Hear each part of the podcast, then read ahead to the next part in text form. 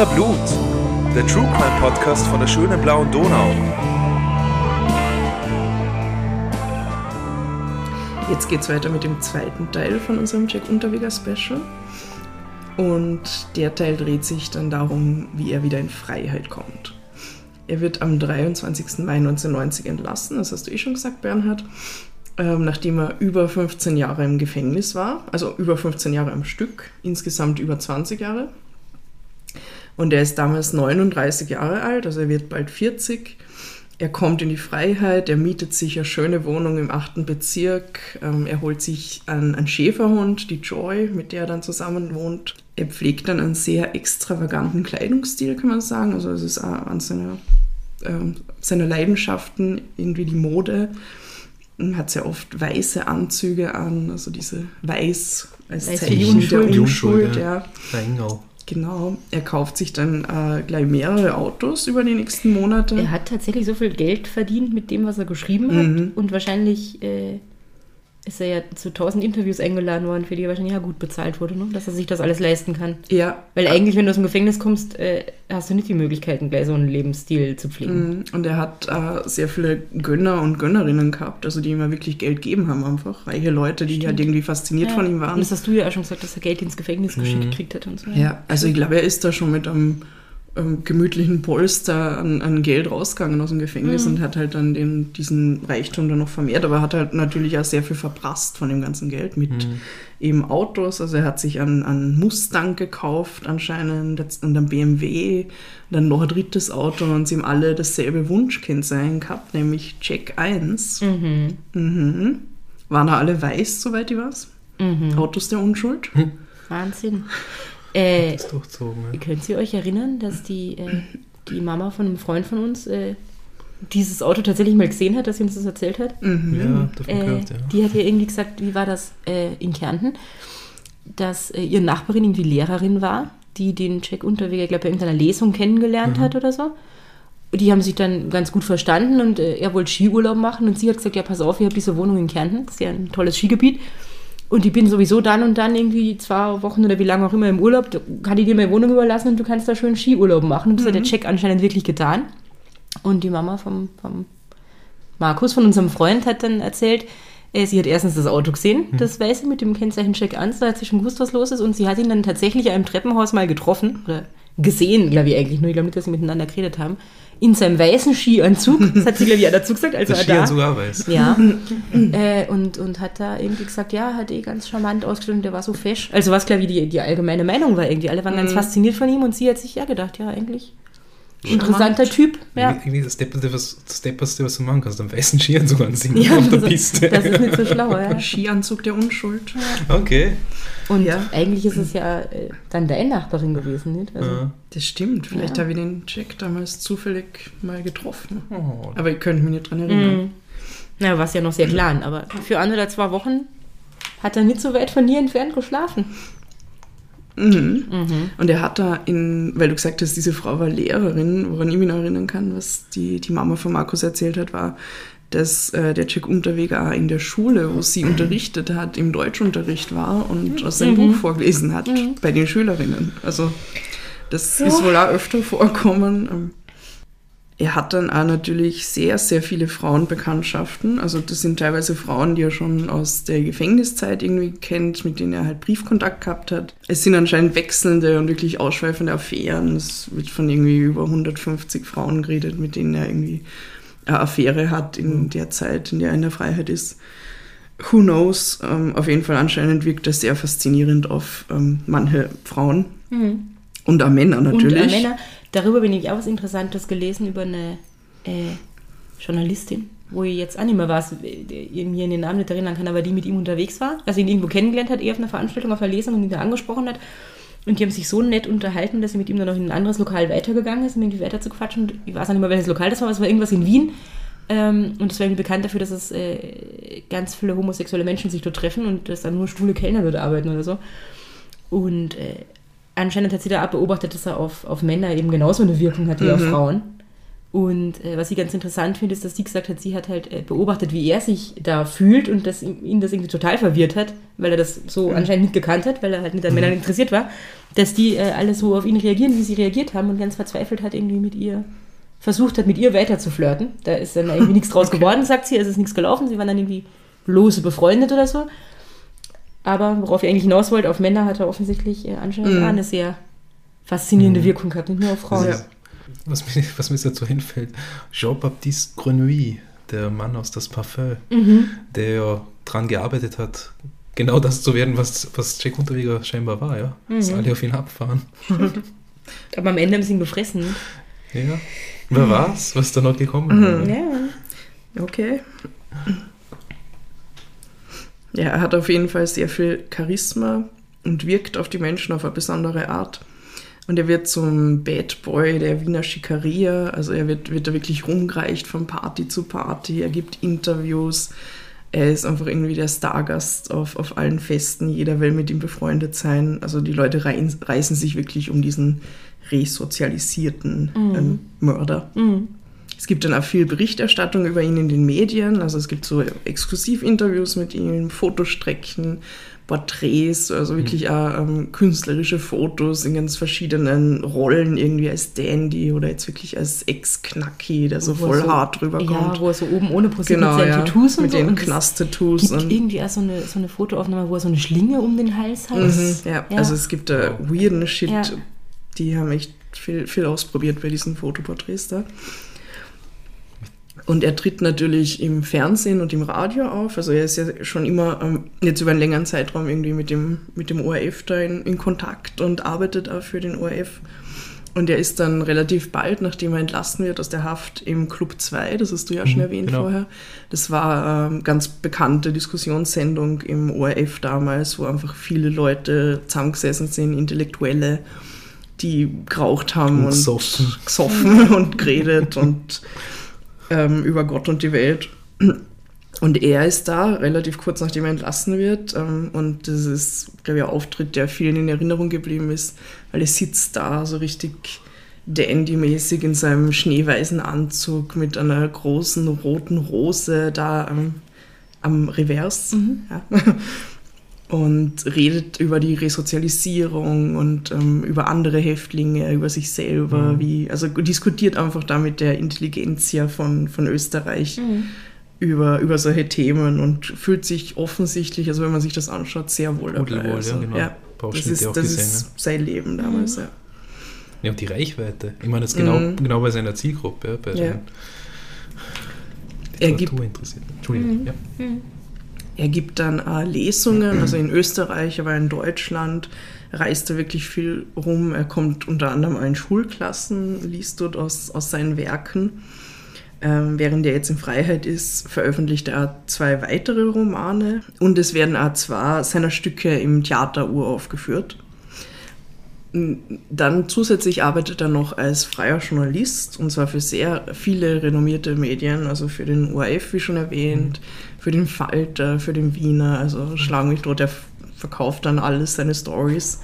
Und womit er sich in seinen Stories am meisten beschäftigt, ist natürlich das Thema Prostitution, Verbrechen, Rotlichtmilieu. Rotlichtmilieu.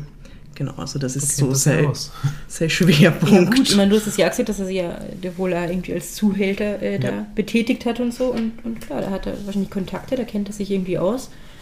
Naheliegend und äh, denkt man ja dann vielleicht auch, oder? Wenn ein Typ, der da selber in den Kreisen schon mal drin war, dann wird er besonders authentisch darüber berichten können. Macht ja durchaus Mhm. Sinn, dass man ihn für sowas engagiert. Gar nicht so abwegig, finde ich. Genau, ja. ja. Das ist sein Schwerpunkt einfach. Das ist wie so Sendungen, wo irgendwelche ehemaligen Einbrecher erklären, wie man seine Türen sichert, damit Ja. eben keiner reinkommt. Mhm. So.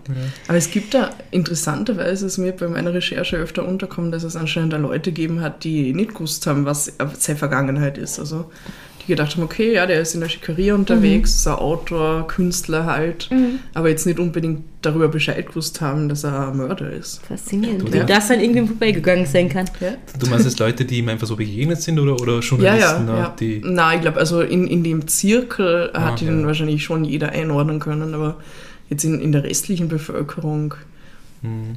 bin ich mir unsicher, ob, ob Mhm. ob da jetzt jeder so genau gewusst hat, Mhm. wer das ist und was er für Vergangenheit gehabt hat.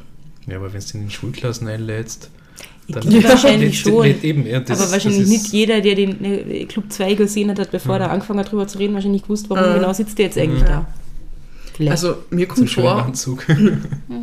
mir kommt vor, ich habe sogar in einem Buch gelesen, dass der Ernst Geiger, als er ihn das erste Mal getroffen hat, weil er ein Interview mit ihm gemacht hat, selber nicht genau gewusst hat, wer das eigentlich ist. Also mhm.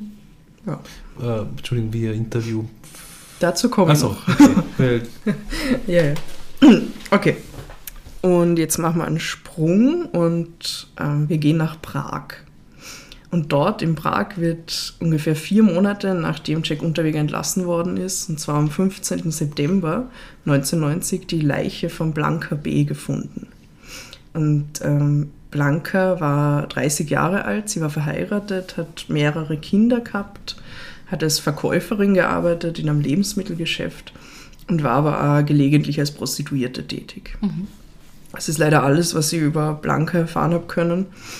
Ähm, ich wollte nämlich mehr zu der Geschichte der Opfer sagen eigentlich, aber man findet leider ziemlich wenig ähm, in, in der Literatur. Und das stimmt, ja. Das äh, ist mir tatsächlich auch so gegangen. Ja. Du findest über diese Opfer, du findest so viel Zeug über den Typ, klar, Mhm. weil es ja so ein besonderer Fall ist. Ähm, aber wirklich in alle Richtungen, in allen Ausprägungen. Aber du findest eigentlich nichts über seine Opfer, außer halt den Namen und was mit ihnen passiert ist. Ja, und ihr Alter vielleicht Ja, noch und ja. that's it. Mhm. Jo. Die Leiche von Blanca B. ist unbekleidet, um ihren Hals sind ihre grauen Strümpfe geknotet und sie ist vermutlich mit ihren eigenen Strümpfen erdrosselt worden. Ähm, der Schmuck ist noch an der Leiche, das heißt, man geht einmal nicht davon aus, dass es jetzt ein, ein Raubdelikt ähm, ist. Und ähm, es gibt da Spuren, dass die Frau vor ihrem Tod misshandelt worden ist. Äh, Spuren einer Vergewaltigung konnte man nicht nachweisen, wahrscheinlich aufgrund ähm, von, den, also von der Umgebung, da war das schwierig. Die ist irgendwo im Wald gefunden ja. worden, ja. Genau, ja. In, ähm, an einem Nebenarm von der Moldau Mhm. haben sie sie gefunden. Und der Leichnam war auch mit Blättern bedeckt. Da habe ich in der Dokumentation, äh, der Ernst Geiger sagt das irgendwie, dass ähm, man irgendwie nicht so richtig sagen kann. Äh, bei dieser Leiche und ich glaube auch bei anderen, die da gefunden worden sind, äh, die sind so halb versteckt, also irgendwie mit Blättern und Zweigen bedeckt, aber irgendwie trotzdem so platziert, dass man sie eigentlich finden muss. Ja, Also wo man gar nicht genau sagen kann, wollte das sie jetzt verstecken oder wollte das sie dort irgendwie schön, äh, schön unter Anführungszeichen drapieren für die Öffentlichkeit? Also D- so ein komisches Zwischending. Das stimmt voll. Das sind, also es sind jetzt nicht total viele Äste, sodass man sie nicht mehr sieht, sondern es sind wirklich nur ein paar Äste auf Mhm. Ja. der Leiche gewesen, als Art Dekoration für den Leichnam, keine Ahnung. Also es ist, es Mhm. Ist auf jeden. Fall nicht, nicht dazu gedacht gewesen, vermutlich um sie zu verstecken, weil man hat sie trotzdem sehr Mhm. deutlich gesehen. Ähm, die Polizei nimmt natürlich sofort die Ermittlungen auf. Es gibt aber äh, wenig Hinweise zu der Tat und ähm, der Fall bleibt dann relativ lange ungelöst. Jack Unterweger hält sich zu der Zeit zufällig auch in Prag auf. Und zwar, wie schon gesagt, recherchiert er ja ähm, viel für, für seine Artikel und ist deshalb da, weil er in, in Prag über das Rotlichtmilieu einen Artikel schreiben will. zufällig. Zu, zufällig ist er da. Oh man. Dann einen Monat nach dem Mord an Blanca wird am 26. Oktober, also immer noch 1990, in Graz äh, die Brunhilde M. Äh, vermisst. Und Brunhilde ist 39 Jahre alt. Ähm, sie arbeitet ebenfalls als Prostituierte, zwar schon se- seit zehn Jahren, also sie ist da relativ erfahren äh, in diesem Gewerbe. Ähm, kennt sich sehr gut aus, hat wahrscheinlich auch so bisher Gespür dafür gehabt, ähm, auf wen sie sich da einlässt und von wem sie sich eher fernhalten soll. Und ähm, sie war außerdem Mutter. Und ähm, sie wird halt am 26. Oktober ähm, ab da als abgängig gemeldet, wird aber erst dann im Jänner 1991 in einem Bachbett in der Nähe von Graz gefunden. Und ihre Leiche, also es ist ähnlich wie bei der Blanca B, ähm, ist, ist ebenfalls nackt. Sie ist mit ein paar Ästen bedeckt und wurde mit einem Stoffstück erdrosselt, wo man, glaube ich, nicht mehr genau sagen hat können, von wo, aber man nimmt an, von ihrer Kleidung. Dann, ein bisschen mehr als einen Monat nachdem Brunhilde M. verschwunden ist in Graz, wird am 15. Dezember 1990 Heidemarie H. vermisst. Und Heidemarie H. ist 32 Jahre alt zu dem Zeitpunkt. Sie kommt aus Vorarlberg, ähm, arbeitet auch als Prostituierte und sie wird dann ähm, später in einem Wald bei Bregenz entdeckt. Sie ist ebenfalls erdrosselt worden mit ihren eigenen Kleidungsstücken. Ähm, sie ist nicht nackt aufgefunden worden, sondern wurde nach der Tat wieder angekleidet offensichtlich. Und Spaziergänger finden dann ihre Leiche. Komisch, das ist so ein Ding, wo man immer sagt, es gibt eine äh, persönliche Beziehung zwischen Opfer und Täter, gell? wenn die sie irgendwie wieder anziehen oder so hinlegen, als wäre eh alles gut oder sie zudecken oder so, Ja, dann sagt man, ja.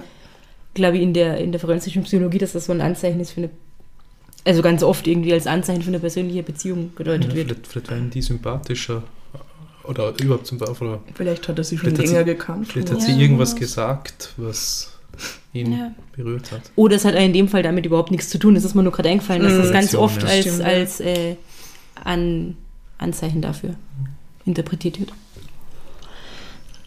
Dann drei Monate später, am 7. März 1991, wird Elfriede S. ebenfalls in Graz vermisst. Elfriede S. ist 35 Jahre alt. Ähm, sie arbeitet ebenfalls als Prostituierte und sie wird dann erst sieben Monate später, am 5. Oktober 1991, gefunden. Und da war ihr Leichnam schon sehr stark verwest, weshalb man keine Todesursache mehr feststellen hat können in dem Fall. Aber sie war ebenfalls nackt, also unbekleidet bis auf ihre Socken und vermutlich ähnlich platziert wie die Leichen davor. Also wir haben jetzt insgesamt vier Morde ähm, von September 1990 bis März 1991, die alle ähm, relativ ähnliches Muster aufweisen. Und zwar in Prag, in Graz zweimal und in Bregenz. Und natürlich wissen die ermittelnden Personen noch nichts von den jeweils anderen Morden. Im April kommt es dann auch in Wien zum Verschwinden von einer ähm, Frau. Und zwar am 8. April 1991, da wird Silvia Z. vermisst. Sie ist 23 Jahre alt und sie wird dann erst im September desselben Jahres im Wienerwald gefunden. Und sie wiederum ist es äh, ein ähnliches Muster wie bei den Fällen davor. Nach diesem vermissten Fall, Anfang April, geht es dann wirklich Schlag auf Schlag. Am 16. April 1991 wird Sabine M. ähm, in Wien vermisst. Man findet ihre Leiche dann eineinhalb Monate später ebenfalls im Wienerwald. Sabine M. ist 25 Jahre alt. Sie ist vom Beruf äh, Verkäuferin in einer Bäckerei und arbeitet ähm, ab und an als Prostituierte zusätzlich. Und zwar ohne, dass ihre Familie das gewusst hat, wahrscheinlich um ihre Drogensucht damit finanzieren zu können. Und sie wird damals als erste der Vermissten entdeckt, eben ein- 1,5 Monate später. Und bei ihrer Leiche äh, findet man dann auch wieder diese Zweige, mit denen sie bedeckt ist. Und sie ist mit ihrer eigenen Strumpfhose erdrosselt worden. Sie liegt ebenfalls nackt da. Am 28. April 1991 wird Regina B. als vermisst gemeldet. Und ihre Leiche entdeckt man das dann erst ein Jahr später, ebenfalls im Wienerwald. Und ähm, Regina P. war 32 Jahre alt. Sie hat auch als Prostituierte gearbeitet und war verheiratet. Und ihr Ehemann hat dann, nachdem sie verschwunden ist, ähm, viele verzweifelte Interviews gegeben, hat irgendwie sehr oft mit den Medien gesprochen. Und ähm, aus diesen Interviews wissen wir, dass sie Mutter von einem kleinen Sohn war und ähm, erst kurz davor, erst vor so zwei Jahren angefangen hat, als Prostituierte zu arbeiten, damit sie mehr Geld ähm, für, für ihren Sohn hat und ähm, für die Familie halt irgendwie. Genau, und der, das ist auch voll, voll strange, irgendwie der Ehemann wird nämlich dann auch über längere Zeit von anonymen Anrufen äh, belästigt, wo ihm halt irgendwie immer so kryptische Hinweise darauf gegeben werden, wo die Leiche seiner Frau sein könnte. Und es gibt dazu jetzt keine Auflösung, als möglich, dass Jack Unterweger ihn angerufen hat. Damit man die schneller findet. Aha. Ja, Oder einfach wegen ihrer, der es lustig gefunden hat. oder jemand anders, ja. Aber es gibt irgendwie, also anscheinend, wenn man das analysiert, was, der, was da kryptisches irgendwie gesagt wird in den Anrufen, gibt es da Parallelen zu den Werken von Jack Unterweger, wo einzelne Wörter halt immer wieder vorkommen, aber ja, aber, aber, keine aber, Ahnung. es reicht nicht dazu, dass man die Frau findet. ja, genau, Und- man und- findet sie. Und es macht im Nachhinein mit, mit dem Ort, wo sie dann gefunden wurde, quasi auch, auch nicht wirklich den Sinn. Ähm, doch, also im Nachhinein schon, stellt, okay. sich, stellt sich schon raus, dass die Hinweise ungefähr auf, auf den richtigen Tatort hingedeutet haben. Dann klingt das wirklich nach Unterweg, oder? Wenn man, Ja. Oder nach. Man weiß es nicht. Also Ist es eigentlich äh, erwähnenswert, wenn man sagt Prostituierte, dass es jetzt nicht Frauen waren, die in irgendeinem Bordell gearbeitet haben, sondern tatsächlich irgendwo an der Straße gestanden sind und halt zu ihren sogenannten Freiern im Normalfall ins Auto einsteigen, mit denen irgendwo hinfahren, in ein Hotelzimmer oder auf irgendeinen Parkplatz oder was auch immer. Ne? Genau, ja. Also das waren wirklich Frauen, die in sehr prekären Verhältnissen gearbeitet haben. Eben draußen, ähm, manchmal waren da die, die Zuhälter oder Ehemänner oder Freunde irgendwie dabei, haben, haben so ein bisschen ähm, Aufgepasst. aufgepasst, genau, ja, im Auto oder so. Aber ja, das war wirklich der, so wie man sagt, Straßenstrich von Wien im, im 15. Bezirk. Ähm, und in, in Graz war es genauso. Also es waren äh, ähm, Prostituierte, die wirklich ähm, auf der Straße praktisch ähm, gearbeitet haben. Ja. Ja, ich denke mal nur gerade, wenn die einfach verschwinden aus dem Bordell, verschwindest du ja nicht einfach so, aber da ist natürlich so, du steigst in irgendein Auto ein und wenn du Glück hast, kommst du wieder zurück und wenn du halt Pech hast in dem Fall, bist du Ja. dann verschwunden sozusagen. Genau. Ja. Das ist halt wirklich ähm, wahrscheinlich die Art von Prostitution jetzt mit dem höchsten Risiko, weil du halt oft in, in die Autos von, von fremden Personen einsteigen musst und dann mit demjenigen irgendwo hinfahren. Das ist halt sehr gefährlich. Ja. Dann am 7. Mai 1991 wird Karin E. Äh, als vermisst gemeldet. Sie ist 25 Jahre alt und ihre Leiche wird dann zwei Wochen später ebenfalls im Wienerwald entdeckt. Sie liegt auch nackt auf dem Bauch und sie wurde mit ihrem eigenen Body erdrosselt. Sie arbeitete ebenfalls als Prostituierte, ähm, war aber in ihrem Beruf auch schon, man sagt, erfahren, hatte schon länger gemacht. Und von da an war ähm, die Panik auch unter den anderen Frauen, die als Prostituierte gearbeitet haben, ähm, sehr groß, weil sie bei, bei der Sabine M. noch gesagt haben, ach, die macht das noch nicht so lang, die ist nur ab und zu da, kennt sich noch nicht so aus, ist vielleicht zu irgendwem eingestiegen, von dem wir eh alle wissen, dass, dass der verrückt ist, wo wir nie einsteigen würden. Aber jetzt hat es halt praktisch jemanden getroffen, ähm, die als, als sehr erfahren gegolten hat. Und ja, da sind sie alle sehr dann in, in Panik danach. Also jetzt haben wir inzwischen acht ähm, Morde oder Vermisstenfälle von Frauen, die alle im Prostitutionsmilieu gearbeitet haben, an verschiedenen Orten. Vier in Wien, zwei in Graz, eine in Bregenz und eine in Prag. Aber wiederum wissen die jeweils ermittelnden Personen noch nichts von den anderen Fällen. Aber die Aufregung in Wien ist auf jeden Fall schon sehr groß. Also es wird von, von einem prostituierten Mörder gesprochen, der irgendwie durch die Stadt streift halt und sich Frauen aussucht. Wieder Parallelen zu Jack the Ripper eigentlich. Mhm, genau, ja. Und es kam dann so, dass im Juni äh, Jack Unterweger als Journalist für die ORF-Sendung Journal Panorama zum Sicherheitsbüro der Wiener Polizei kommt und er interviewt dort den Polizeichef Max Edelbacher. Und zwar zu den Morden und zu den verschwundenen Frauen. Also stimmt, teilweise werden die Leichen ja da noch gar nicht gefunden. Genau, ja. Also zwar, zwar ähm, tote Frauen sind in Wien bis dahin gefunden worden. Und der Titel von seiner Reportage ist Die Angst der Prostituierten in Wien. Das habe ich überhaupt noch nicht. Mhm. Also Doch, er, er geht wirklich direkt zur Polizei, führt ein Interview mit praktisch dem, dem Chef dort, Und er sagt da irgendwie, fühlt sich das eigentlich an, gegen eine Wand zu laufen und nichts zu wissen, weil die so im Dunkeln tappen und Ja. so. Also er stellt echt provokante Fragen dort. Max Edelbauer, das ist äh, auch für die Hörer, das ist ja äh, auch durch seine späteren Fälle, die er bearbeitet hat, äh, auch medialer, ziemlich bekannter Polizist Mhm. dann geworden, ja, unabhängig von Jack Unterweger. Während er dann beim Max Edelbacher dieses Interview führt, erzählt er ihm auch, dass seine Tante als Prostituierte gearbeitet hat und dass sie damals von einem von ihren Kunden oder Freiern ermordet worden ist. Und deshalb ist er genau der Richtige für diese Reportage. Ich glaube, das stimmt gar nicht. Also ich habe dazu eigentlich nichts gefunden während der Recherche, Was hast ja das mit der, mit der, mit der Tante. dass seine Tante Prostituierte war ähm, nein, und man, ermordet worden ist. dass er das gesagt hat, habe ich öfter gehört. Jetzt Mhm. in Dokus und so weiter und, und, und so weiter und so fort. Ich habe es jetzt äh, in einer Online-Quelle gefunden, in einem, äh, in einem Blog vom, ich habe es irgendwo Max Fanta, heißt das, Mhm. heißt der, glaube ich, ähm, keine Ahnung, ob das der echte Name ist oder, oder, oder Pseudonym.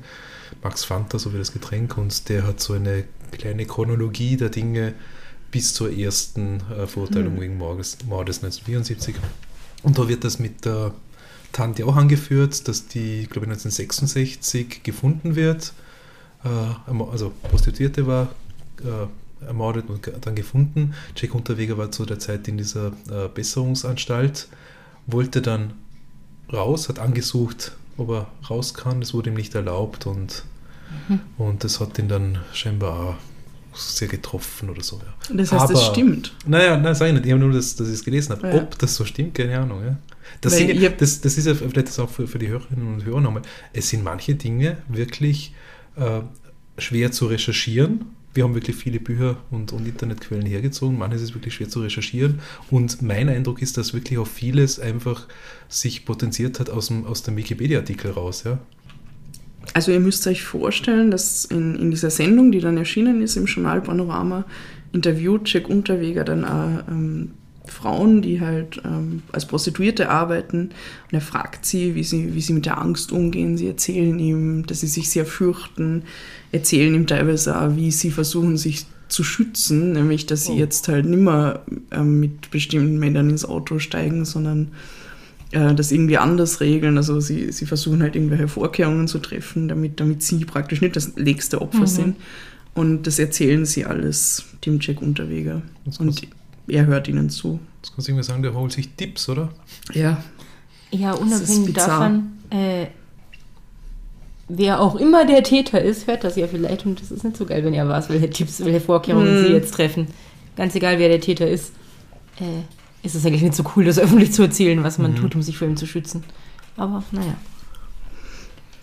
Und ziemlich zeitgleich, ähm, während diese Reportage entsteht, meldet sich ein ehemaliger Polizist aus Graz, das ist der August Schenner, und der ruft bei der Wiener Polizei an und gibt ihnen den Hinweis, hm, also dieser Jack Unterweger, schaut sich den einmal genauer an, er könnte was mit den Morden und den vermissten Fällen in Wien zu tun haben. Weil der August Schenner hat nämlich damals schon, als Jack Unterweger das erste Mal ähm, äh, praktisch verurteilt worden ist äh, für, für seinen ersten Mord, ähm, hat er ihn kennengelernt.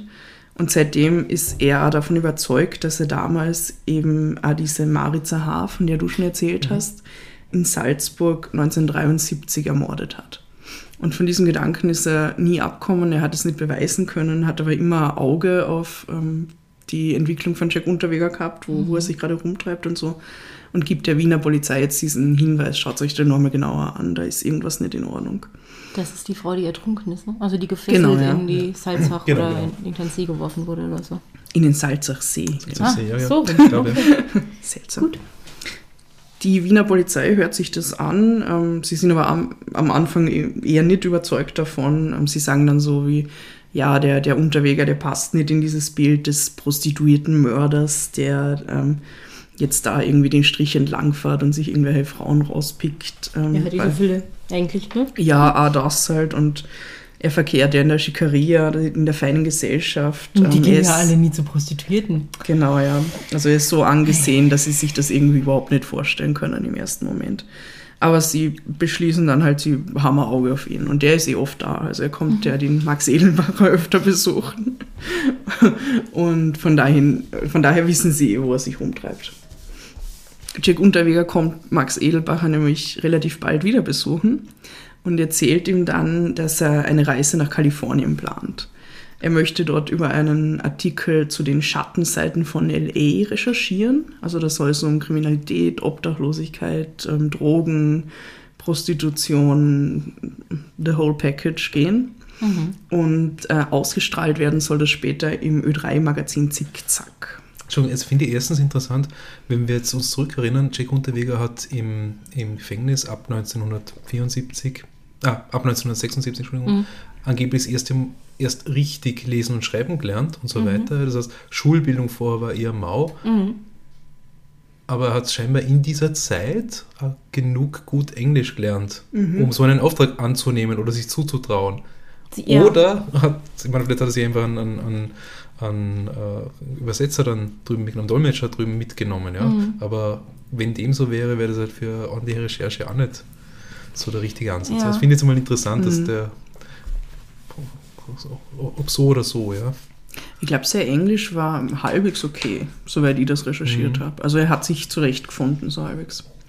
Ja, gut, der hat natürlich ein, ein, ein wahnsinniges Selbstbewusstsein gehabt. Ja, Das, das, das, ist ihm wollte ich gerade sagen, ja. Ähm, vielleicht war da ein bisschen Selbstüberschätzung dabei. Also wo wir vielleicht sagen würden, okay, wir, unsere Sprachkenntnisse sind nicht gut genug, um das äh, ordentlich über die Bühne zu bringen. Und der wahrscheinlich gesagt, sicher, kriege ich hin. Ja. Und Zickzack. Stichwort Zickzack. Die Jugendsendung habe ich ja tatsächlich auch, auch gehört in meiner frühesten Jugend. Also bis 1995, wo dann FM4 entstanden ist, äh, ist die, glaube ich, bis zum Ende auch ausgestrahlt worden auf, auf Ö3. Da war ich noch so klein, ich nur das Traummännlein gehört. Ja. Aber prinzipiell ist das ja cool, dass solche Themen auch in einer Jugendsendung aufgegriffen werden. Sind immer die Fragen von Aber wem, auch ne? irgendwie verwunderlich. Das, Mhm. Ja, ich meine, sagen so, das Spektrum der Ö3 Jugendschiene war sehr groß, von, Ja, von Dominik Heinzes äh, äh, Kuschelecke bis zu, bis zu Jack Unterwegers Mordecke. Die keine Ahnung. 90er waren sehr bizarr. Gut. Okay, also er, und ist das denn aber irgendwie ja absurd? Was erzählt er, dass die Max Edelbacher, dass, er, dass er für seinen Job nach L.A. fahren will? Das ist ja eigentlich, Hm, das, geht den Edelbacher gar nichts an. na, das erzählt er ihm deshalb, weil ähm, er bietet ihm dann an, ähm, dass er ja, wenn er wieder da ist aus L.A., also ich glaube, er plant da, dass er für ein paar Wochen bleibt Mhm. und, und er bietet ihm an, dass er dann wiederkommt und ihm, ihm so ein bisschen erzählt, was so beim LAPD alles Tipps läuft. gibt, oder wie? Ja. Also Ja, naja, also was du tatsächlich nicht unterschätzen Ja. darfst, ist, dass die Polizeimethoden in Amerika schon auf einem ganz anderen Level Mhm. sind als in Österreich in den Ja, aber 90ern. das, das klingt so, als ob er dann zurückkommt und in ein Consulting Ja, verkaufen natürlich äh, klingt das bescheuert, aber aus Äh. damaliger Sicht eigentlich wahrscheinlich gar nicht so abwegig, wenn mal jemand die Gelegenheit hat, Einblick in die Ja. amerikanische Mhm. Polizeiarbeit zu kriegen. Und der Edelbacher kann halt wahrscheinlich nicht an von seinen Leuten einfach mal dahin schicken, ja. äh, dass das durchaus gewinnbringende Erkenntnisse sein Mhm. könnten. für Und vor allem in. LA. Also, Mhm. Und er kommt dann am 11. Juni in LA an und er quartiert sich im Cecil Hotel in Downtown LA ein. Das Cecil Hotel ist nämlich bekannt dafür, dass da schon mehrere ähm, Mörder abgestiegen sind, nämlich unter anderem der amerikanische Serienmörder Richard Ramirez. Es hat da irgendwelche ähm, Verknüpfungen zu den, ähm, zum Black Dahlia-Mord. Und es hat eine lange Geschichte an Suiziden und Morden im Hotel selber. Also es ist, Horrorhotel. ja, es ist ein sehr berüchtigtes Hotel und auch jetzt noch. Es hat jetzt einen anderen Namen, aber ich glaube, die Leute wissen immer noch, was es für Geschichte hat und halten sich eher davon fern. Oder du buchst halt nur Special Interest Übernachtungen dort wahrscheinlich. Mhm. Also die, das Hotel lebt doch vermutlich davon, dass Leute dort einchecken, die die Geschichte irgendwie kennen und gerade deswegen hinfahren, oder? Mhm, Ja. Möglich, ja. Oder Leute, die sich wirklich nichts anderes leisten können. Ja. Weil das ist, es ist, eine- also auch die Umgebung dort. Ja. Sehr Skid Row Wir, ist- Wir, ah, ja. wir werden Ja. ein paar Urlaubsfotos ausgraben und auf Unbedingt. der Website und, und Insta bereitstellen. Ja. Jack Unterweger fährt dann auch während seiner Zeit in L.A. mit äh, Polizeibeamten ähm, des LAPDs äh, bei der Streife mit, schaut sich das alles an, quatscht sehr lang mit denen. Und im selben Zeitraum, wo sich Jack Unterweger in L.A. befindet, werden auch drei Frauen ermordet. Nämlich am 19. Juni 1991 Shannon E. Sie ist 35 Jahre alt und wird ähm, in L.A. ermordet. Am 28. Juni 1991 Irene R. Sie ist 33 Jahre alt, wird auch in L.A. ermordet. Und am 3. Juli 1991 Sherry L. Sie ist 26 Jahre alt und wird in Malibu ermordet. Zufall. We'll see. Alle drei Frauen ähm, waren aus, als Prostituierte tätig. Sie werden alle wenige Tage nach ihrer Ermordung von der Polizei gefunden, sind alle mit ihren eigenen BHs erdrosselt worden. Die Knoten ähm, waren identisch geknüpft und ähneln auch den Knoten ähm, mit den, also der Kleidungsstücke, mit denen ähm, die Frauen in Wien ähm, erdrosselt worden sind. Da schau her. Also die Polizei in LA ist sich dann relativ schnell klar, dass diese drei Morde miteinander zusammenhängen, dass das ähm, derselbe Täter getan haben muss. Aber sie können natürlich noch keine Verbindung zu den Morden in Österreich herstellen, weil Wiedener. Hm. Jo. Jack Unterweger kehrt dann aus LA zurück. Er kommt wieder zu Max Edelbacher, erzählt ihm von seiner LA-Reise. Der Max Edelbacher ist auch relativ ähm, erfreut darüber, ähm, also freut sich über die Erkenntnisse, die der ähm, Jack Unterweger da offensichtlich mitbringt, wie das LAPD arbeitet. Und Bei einem weiteren Besuch in der Polizeidirektion ähm, spricht der Edelbacher äh, Jack Unterweger dann auch den Verdacht an, den der August Schenner gehabt hat. Also der Polizist in Salzburg. Und Max Edelbacher verlangt dann von ihm ein, ein Alibi für die Nächte des 8., 16. und 28. Aprils und für den 7. Mai. Also die Nächte, in denen die vier Frauen äh, verschwunden sind in Wien. Und Jack Unterweger gibt sich am Anfang locker, also ist jovial, höflich. Er bestreitet alles und es gibt eh keine Beweise. Und er legt dann aber wirklich sein, sein Alibi vor und er entkräftet den Verdacht gegen ihn folgendermaßen. Eine strafbare Handlung wie ein Mord an Prostituierten ist mir nicht vorzuwerfen. Ich bin psychisch und von der Lebensgeschichte her derartig verändert und stabil, dass ich eine solche Tat nie mehr begehen würde. Ich bin voll ausgelastet durch meine Berufstätigkeit, konsumierte keine Drogen und bin auch abstinent, bis auf kleine Feste.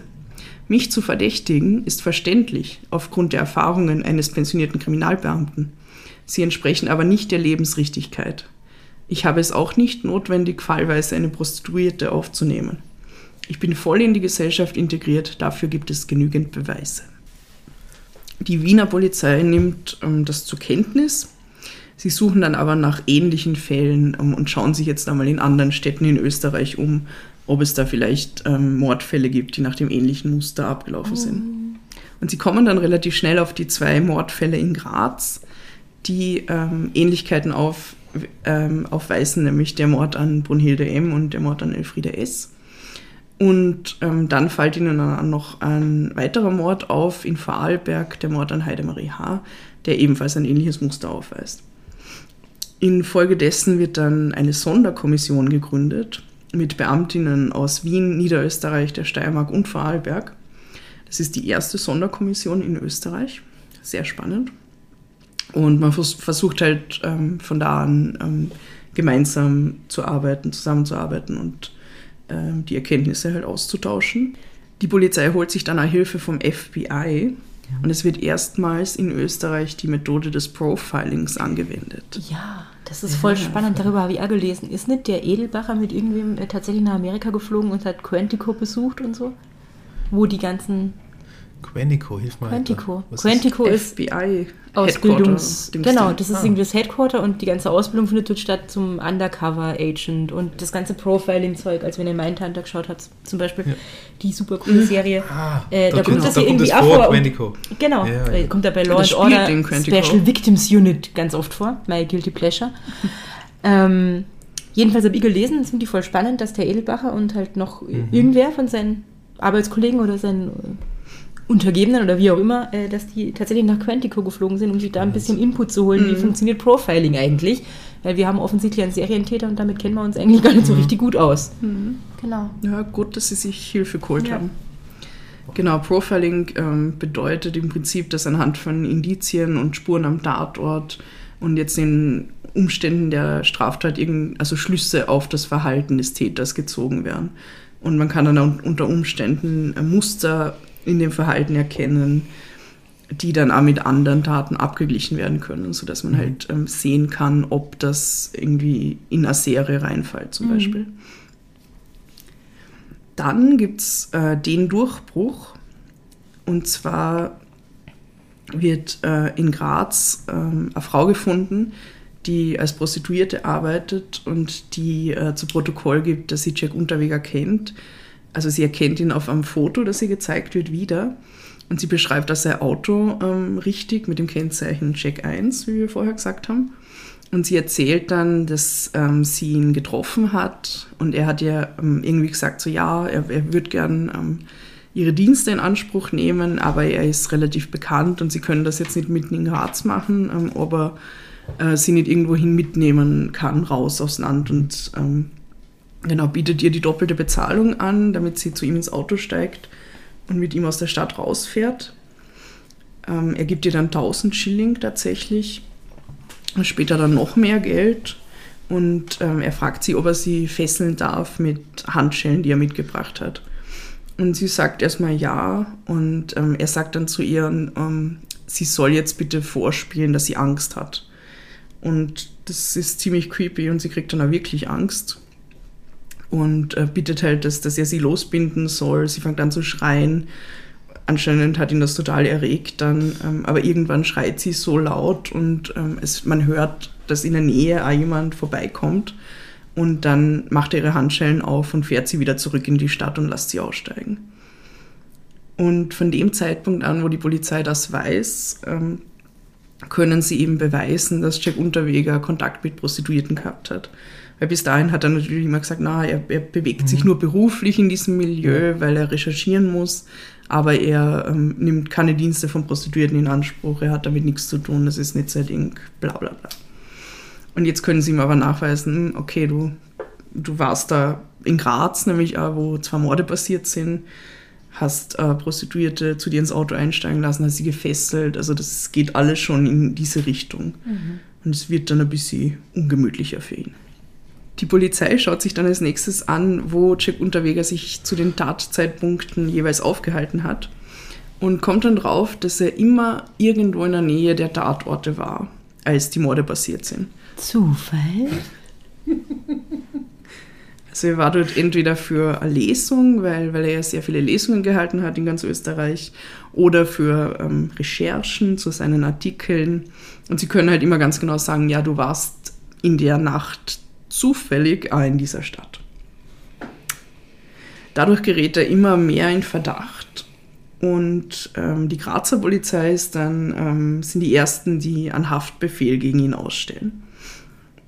Als die Polizei ihn dann aber am 14. Februar 1992 in seiner Wohnung in Wien verhaften will, ist er natürlich nicht mehr da. Er ist spurlos verschwunden.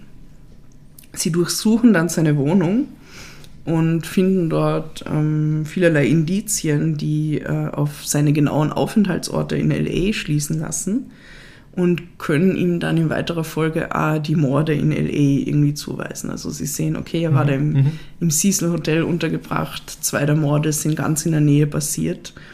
Er hat dann mal das Hotel gewechselt, er war dann glaube ich in Beverly Hills, der dritte Mord ist da in der Nähe passiert, also das kann man dann ganz genau zuordnen.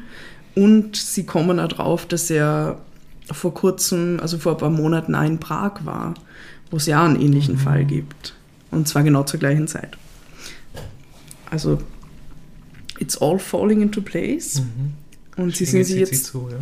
Die Schlinge zieht sich zu, ja. Sie sind sich ziemlich sicher, dass sie jetzt dem richtigen Mörder auf der Spur sind. Nur wissen sie nicht, wo er ist. Jack Unterweger flüchtet währenddessen mit seiner minderjährigen Freundin Bianca über die Schweiz bis in die USA. Sie lassen sich dann in Miami nieder und er arbeitet von dort an seiner Verteidigung. Also er schreibt ähm, darüber, dass, dass er es halt nicht war, schreibt dann alle möglichen wichtigen Personen in Österreich, führt Interviews per Telefon und ähm, ist halt schon in, in seiner Verteidigungshaltung praktisch. Und er beteuert immer seine Unschuld und er wird dann am 27. Februar 1992 vom FBI in Miami festgenommen. Spannend. Ich habe eine Zwischenfrage. Ähm, ich habe mehrfach gelesen, beziehungsweise auch in, in, in, Dokumentationen gesehen, dass der Jack Unterweger, wie es geheißen hat, quasi, es gibt einen Verdacht gegen ihn, dass er quasi freiwillig zur Polizei gegangen ist, mit denen geredet hat. Mhm. Aber in dem Fall, und ich nehme an, dass das, dass das äh, in deinen Quellen gut belegt ist, in dem Fall war es wirklich so, dass er da quasi normal zu seinem Interview gegangen ist und dann konfrontiert worden ist. Das mhm. heißt, der, der, hat tatsächlich dann improvisiert auch, wahrscheinlich. Nein, nein, ähm, Oder ist das, bringe ich das durcheinander? Ja, Max Edelbach hat ihn damals ähm, praktisch danach gefragt, nach seinem Alibi. Mhm. Und er hat dann aber noch Zeit gehabt, das vorzubereiten. Okay. Und der ist zu einem späteren Termin dann wieder geladen worden, praktisch, um das Alibi dann darzulegen. Ah, okay, okay. Also es war nicht ad hoc, dass er da irgendwie. Gut, dann ist es ungefähr, ja. dann ist die Wahrheit irgendwo dazwischen. Mhm, aber weil das, das, das äh, finde ich deswegen interessant, weil ich es so oft gehört und gelesen habe, dass es so gewesen sein soll.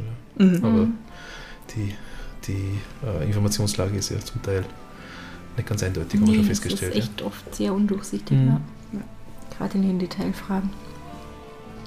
Ja, und damit endet jetzt die zweite Phase von Check, oder? Mhm. Die, mit der Freiheit ist es wieder vorbei, mit der Wiedererlangten. Ja, wow. Mhm. Danke mal, Claudia. Ja, you're very welcome. Einiges neu für mich. Mhm.